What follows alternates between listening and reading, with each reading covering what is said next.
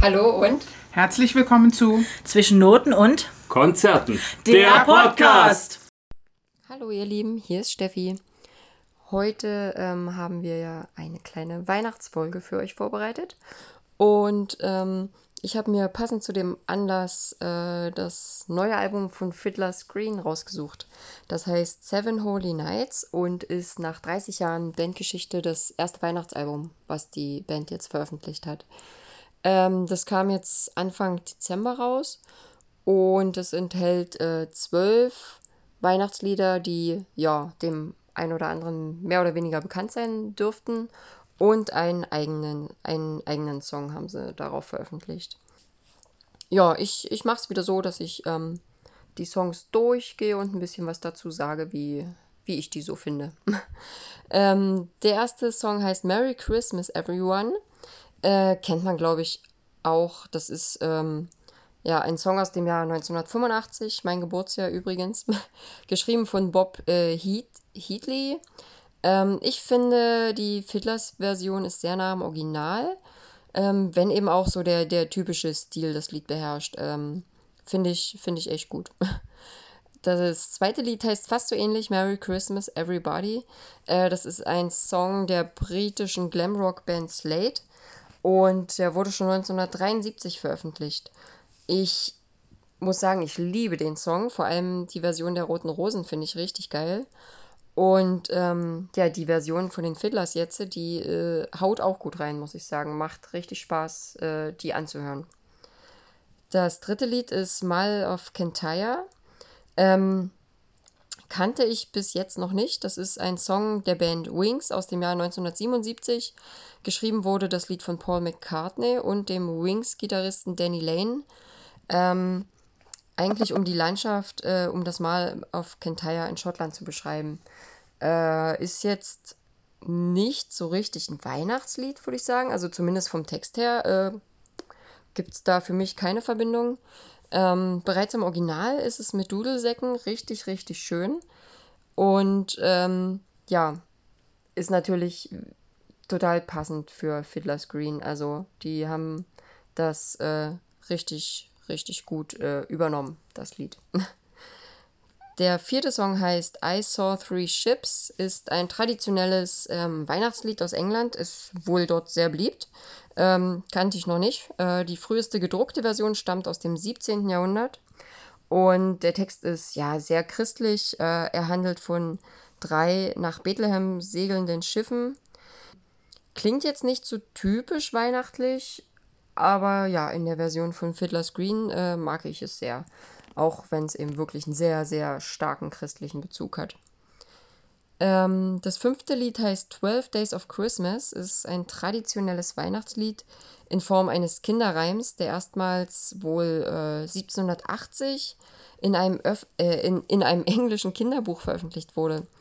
Ähm, ist aber wahrscheinlich deutlich älter und französischen Ursprungs, wird zumindest vermutet. So genau weiß das keiner, weil es da äh, keine schriftlichen Belege gibt. Ähm, es ist wohl eines der bekanntesten englischen Weihnachtslieder. Ja, wie gesagt, war mir vorher gar nicht bekannt. Das sechste Lied heißt äh, God Rest You Merry Gentlemen. Ist auch ein traditionelles englisches Weihnachtslied, erstmals Mitte des 18. Jahrhunderts äh, schriftlich erwähnt, schriftlich nachgewiesen. Klingt sehr, sehr festlich, sehr christlich und ja, auch in der Fiddlers Version ähm, immer noch sehr, sehr, ja, wie sagt man, sehr getragen. Genau. Das siebte Lied ist Lord of the Dance, ähm, geschrieben von Sidney Carter im Jahr 1963. Und das ist großartig. Das macht äh, richtig, richtig gut Stimmung. Ich liebe diesen Song. Also, den, den höre ich eigentlich mit am liebsten von dem Album. Das achte Lied ist White Christmas. Ähm, kennt man, glaube ich, auch. 1942 wurde das veröffentlicht, geschrieben von Irving Berlin, der sehr überzeugt war von seinem Lied. Also ähm, er hat, glaube ich, so äh, sinngemäß gesagt, es ist nicht nur das beste Lied, das er je geschrieben hat, sondern das beste Lied, das überhaupt jemals geschrieben wurde. Also ja, der hatte anscheinend ein sehr gutes Selbstbewusstsein.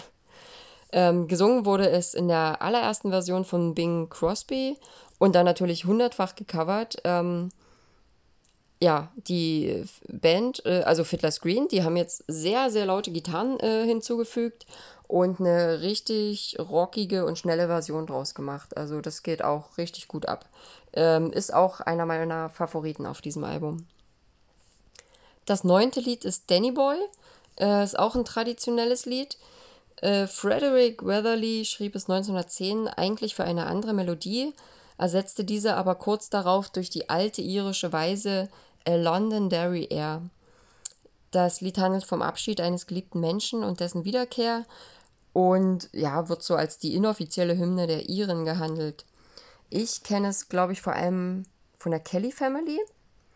Und ja, es ist sehr ruhig, sehr feierlich. Ähm, die halten sich da ziemlich an das Original. Der zehnte Song ist äh, Stop the Cavalry. Ist ein Anti-Kriegssong, geschrieben und performt äh, vom englischen Musiker Jonah Louis. Äh, wurde 1980 veröffentlicht. Und ich finde, im Original erinnert das sehr so an ein Marschlied. Ähm, ist wahrscheinlich auch beabsichtigt, äh, Anti-Kriegssong halt, ne? Ähm, Fiddler Screen haben aber eine richtig tolle Folk-Version daraus gemacht. Ähm, also das, das Original bräuchte ich jetzt nicht unbedingt, aber äh, die Version von den Fiddlers, die gefällt mir wiederum sehr gut. Äh, das elfte Lied ist Jingle Bells. Ist, glaube ich, auch äh, jedem bekannt.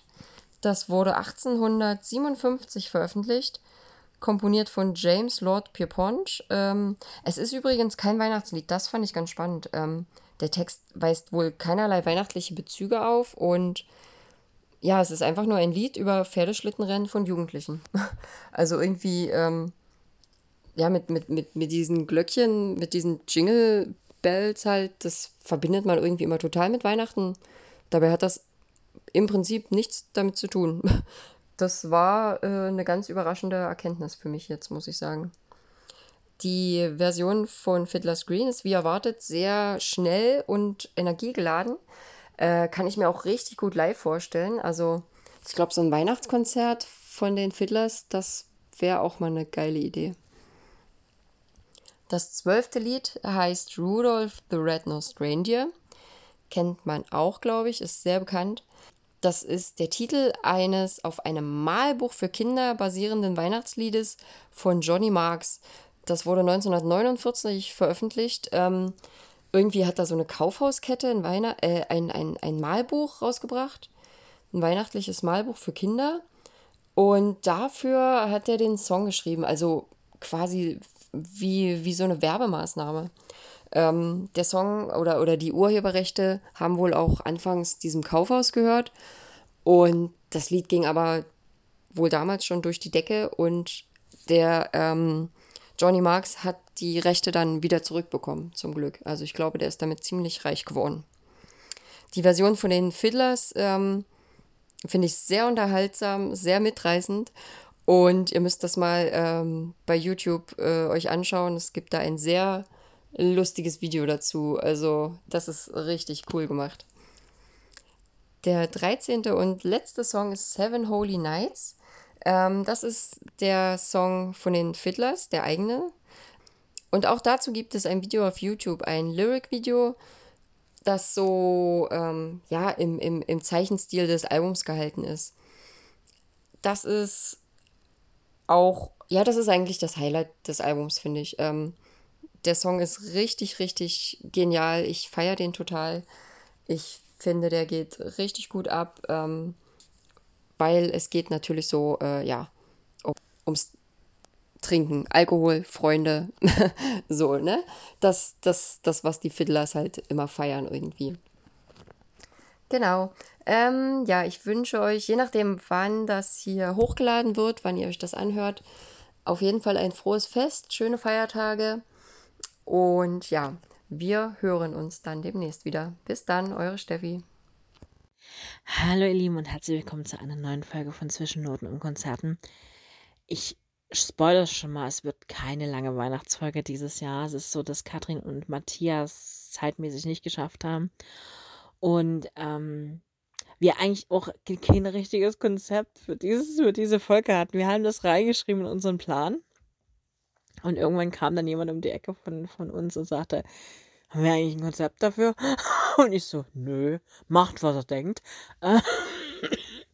Was dann irgendwann darauf hinauslief, dass mir äh, Katrin irgendwann schrieb, du, ich schaff's zeitmäßig nicht, Matthias auch nicht. Ist aber nicht so schlimm, weil ähm, ich habe mir etwas Kleines überlegt, weil ich, wie gesagt, ich will euch nie wieder eine Top 5 vorstellen. Das hatten wir letztes Jahr, das ist langweilig.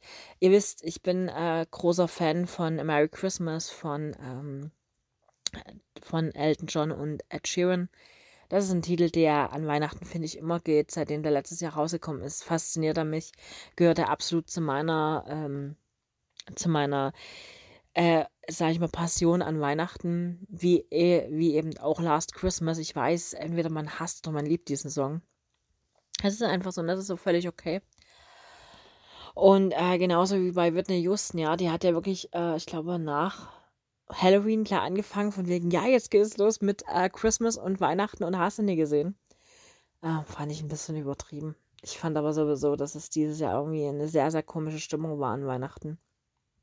Ähm, wir schauen ja auf ein Jahr zurück, also zumindest ich und ich glaube auch viele von euch, was äh, sehr geprägt war durch ganz viele Sorgen, ganz viele Nöte und ganz viele Momente, in denen wir uns vielleicht alle nicht so ganz sicher waren, was wir äh, jetzt damit anfangen sollen, was wir mit den Informationen anfangen sollen.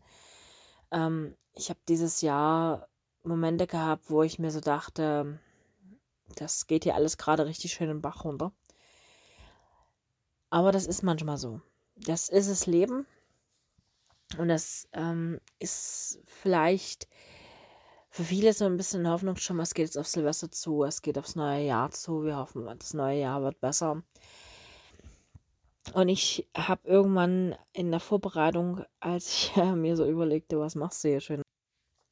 Ja, ich will euch ein bisschen was über meine Alben des Jahres erzählen. Und dann habe ich mir so gedacht, nee, machst du nicht. Weil ähm, das ist dann eher mal Jahresrückblick. Und das wäre schade, weil dann nehme ich für nächste Woche das Thema vorweg. Das wäre ein bisschen blöd. Und ja, dann habe ich weiter überlegt, was machst du jetzt? Trägst du ein Gedicht vor? Das ist irgendwie auch lahm. Ne? Irgendwie so bloß ähm, euch zu erzählen, äh, was weiß ich, ne? Die typischen Weihnachtsgedichte. Ich glaube, ihr kennt sie alle, weil wir mussten sie alle irgendwann mal lernen. Und dann habe ich mir überlegt, äh, was mache ich jetzt Schönes mit euch? Und habe mir überlegt, es gab, es gab in meinem Leben ein Weihnachten, was mir sehr in Erinnerung geblieben ist. Es ist schon sehr, sehr viele Jahre her. Ich glaube, wir werden uns mit diesem, mit diesem Beitrag keine Freunde machen, das sage ich euch gleich, weil ähm, ich habe mal einen Weihnachten in Russland gefeiert. In Omsk, das ist in der Taiga gelegen, das ist eine Stadt, die gibt es eigentlich nur, weil dort Erdöl vorkommen ist. Und ähm, weil wir dieses Jahr ja meteorologisch so warm sind, dachte ich mir, ich erzähle euch mal eine Geschichte, wo es richtig kalt war, weil wir hatten nämlich in diesem Winter es muss, glaube ich, der Windows 97 gewesen sein. Wenn zumindest meine Rechnung richtig ist in meiner Erinnerung. Ähm, hatten wir dort Weihnacht, haben wir dort Weihnachten gefeiert. Weil mein äh, Ziehvater ist Russe und hat dort äh, Familie. Und die hatten uns eingeladen. Und wir sind, äh, ich kann euch nimmer mehr sagen, wie wir dort wirklich hingekommen sind. Ich weiß, wir sind ewig lange mit dem Auto gefahren. Ich glaube aber nicht, dass wir die ganze Strecke mit dem Auto gefahren sind. Ich kann mich irgendwie dunkel erinnern, wir sind auch mit dem Zug gefahren. Ich muss dazu sagen, ich war zu dem Zeitpunkt äh, sieben Jahre alt. Also es ist schon hm, ein bisschen schwierig gewesen. Aber es war sehr schön und man hat, also ich habe wirklich einen Winter erlebt, der sehr kalt war. Also, wenn, wenn dann manche hier so ähm, bei, weiß ich nicht, ich muss immer lachen, wenn ich so Leute sehe, die auf der Straße bei so gerade mal so, so, so knapp um die 0 Grad schon mit Mütze, Handschuh, Schal bis oben hin äh, gehen, weil ich mir so denke, erlebt man minus 40 Grad in der Taiga. Das ist kalt. Und ich kann mich erinnern, wir hatten, ähm, man musste dort noch einheizen. Also, wir, das ist, also ich will jetzt nicht Russland als rückständig hinstellen, um Gottes Willen, aber es gibt eben Gegenden in Russland, wo man eben nicht so, ich weiß nicht, wann ihr mal solche Boomtowns in Russland gesehen habt, in Moskau oder so, wo wirklich vieles auf Hochglanz gebracht ist mit Fußbodenheiz und tralala. Das war damals noch nie. Wir reden hier wirklich von einer Zeit, wo man mit Kohle oder mit Holz geheizt hat. Und wenn das Öfchen eben nachts ausging, wurde es kalt. Punkt. Ist einfach so. Und wir haben, wie gesagt, dort Weihnachten gefeiert. Man muss natürlich dazu sagen, in Russland, also inzwischen passt sich Russland ja an, an Weihnachten und so.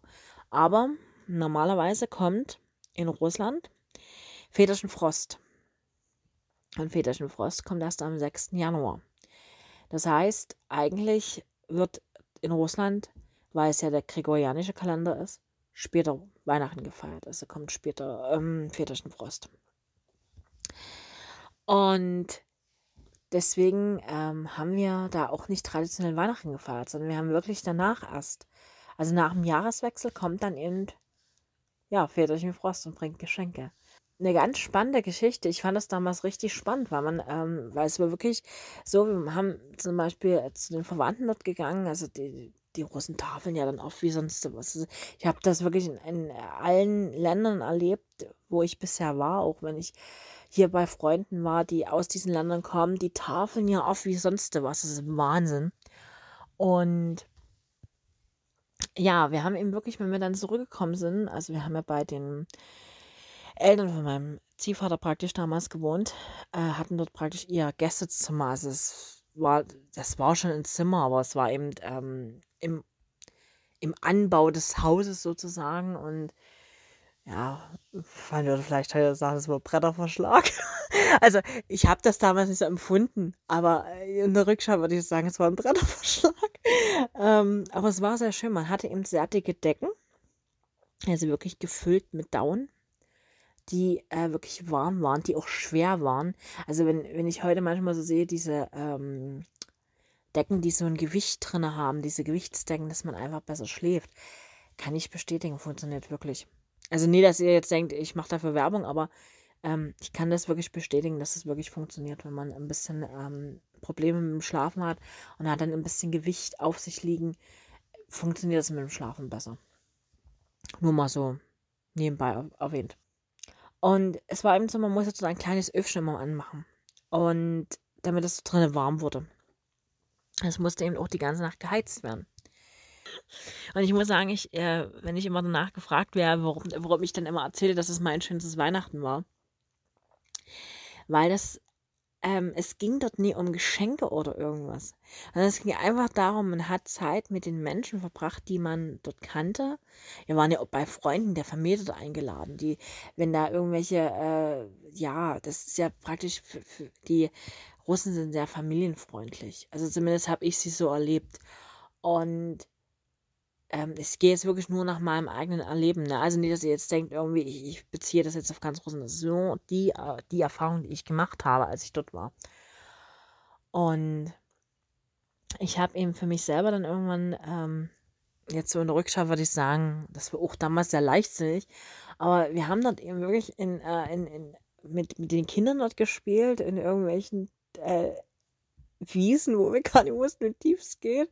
Es ist wirklich, ähm, man hat einen Schneeanzug angezogen und ist los. Das war wirklich, also ich weiß nicht, ob ihr versteht, was ich meine, aber dieses äh, Zusammenhaltsgefühl und man ähm, geht dann abends irgendwo hin oder man, es kommt, Bes kommt Besuch oder es kommen Leute zu uns und wir ähm, sitzen dort in großer Runde mit sehr, sehr gutem Essen und sehr, sehr gutem Tee aus dem Samovar. Also ich weiß nicht, ihr diese großen Samovars kennt, die es da gibt.